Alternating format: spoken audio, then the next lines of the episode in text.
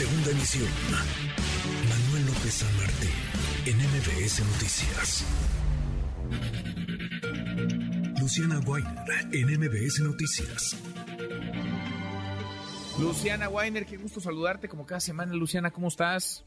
Hola Manuel, buen viernes para ti y para todo el auditorio. Muy, muy buen viernes, muy buenas tardes. Eh, quedó marcado el fin de semana pasado por este video que venía de febrero, pero se viralizó, en donde el Dalai Lama pues abusa de un niño, lo, besa en la boca y después le pide que le chupe la lengua, una escena grotesca por decirlo menos. Y esto nos trae cuenta a otros líderes, me plantearlo así, entre comillas, religiosos, que aprovechan su, su posición y su poder para hacer lo que quieren, para cometer todo tipo de abusos, Luciana.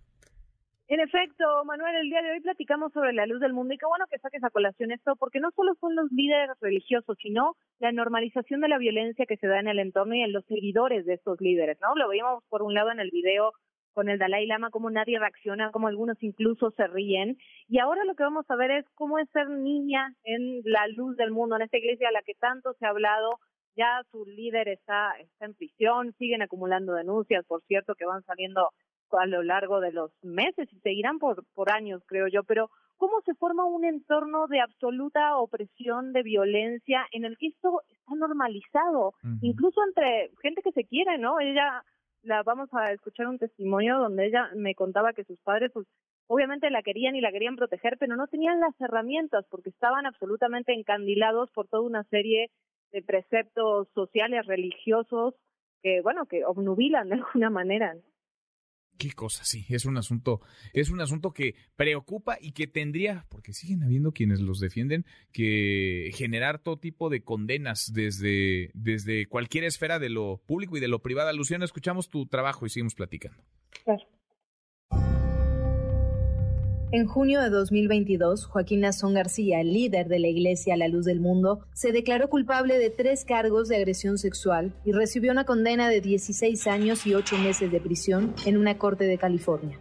Sin embargo, el entramado de abusos por parte de los líderes y testimonios de centenares de víctimas siguen saliendo a la luz. Víctimas, como Itzel. Llegué a la iglesia cuando yo tenía tres años de edad, así que pues prácticamente fue lo único que supe, que entendí, porque eso me enseñaron. Itzel vivía en Guadalajara, el mismo lugar en el que la Luz del Mundo se fundó en 1926.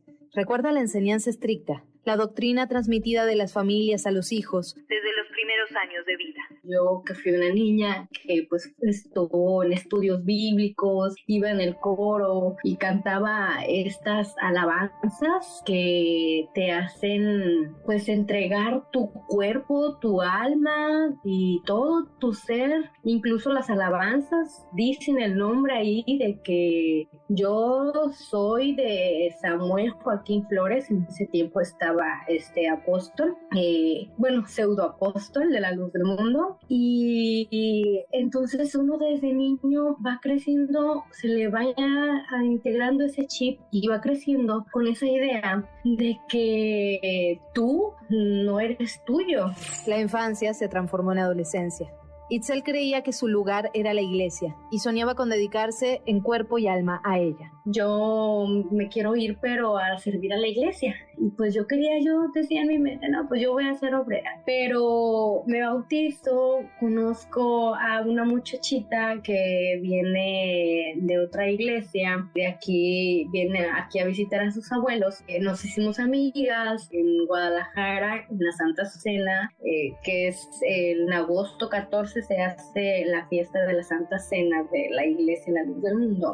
La amistad entre ambas familias continuó. A las pocas semanas, el hermano de su nueva amiga fue con sus padres a pedirle permiso para conocerse más. Así lo marcaba la iglesia. Era algo que se estaba haciendo conforme a las reglas de la iglesia y pues todo se veía muy bien. Así platiqué con este muchacho afuera de mi casa. Pues obviamente no tenía, no podíamos agarrarlo las manos y pues con el miedo, ¿no? De que no te vean porque si ya no la agarran, no la agarran, ya nos van a casar. Y este, así lo conozco, o sea, pasó como un mes. Él era mayor que yo, él tenía 18, yo apenas acababa de cumplir 14 años y apenas acababa de haber recibido el Espíritu Santo y de bautizarme, entonces pues, o sea, era mi momento de, de brillar dentro de la iglesia como joven devota, ¿no?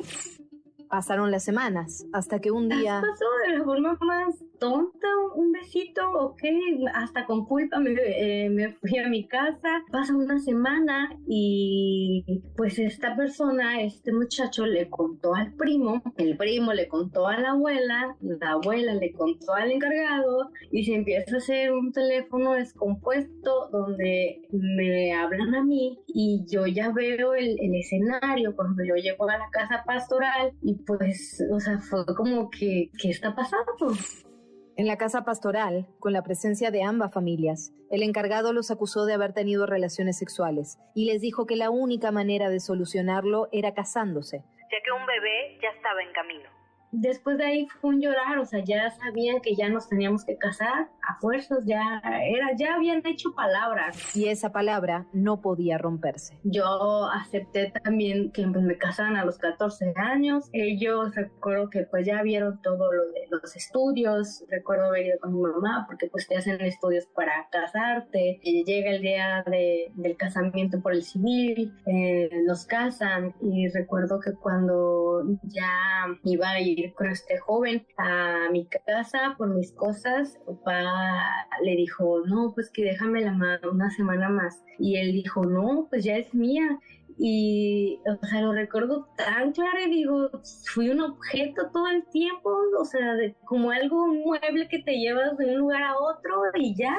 Al igual que Itzel, cientos de niños y niñas vivieron abusos dentro de la iglesia a la luz del mundo. En las últimas semanas, en Houston, Texas, manifestantes se movilizaron para exigir que se investiguen posibles casos de abuso sexual, maltrato psicológico y hasta extorsiones de algunos miembros. Muchos dicen que este tipo de agresiones aún continúan dentro de la iglesia. Yo soy Luciana Weiner y esto es Código MBS. Código MBS. Qué cosa, qué cosa estas historias que eh, por desgracia son más comunes, más frecuentes de lo que quisiéramos, Luciana. En efecto, por darse un beso a los 14 años termina casada forzadamente y lo importante es nombrar las cosas por su nombre, ¿no? Así como con el Dalai Lama tenemos que decir que es violencia sexual contra menores, en este caso tenemos que decir que es un matrimonio forzado infantil y si no nombramos las cosas, pues muy difícilmente vamos a conseguir justicia. Tal cual, llamar a las cosas por su nombre y pedir que haya consecuencias, ¿no? Que no quede solamente en consignar, que no quede únicamente en registrar, que haya que haya consecuencias para que no haya repetición. Luciana, gracias como siempre. Gracias, Manuel. Muy buenas tardes. Redes sociales para que siga en contacto: Twitter, Facebook y TikTok. M. López San Martín.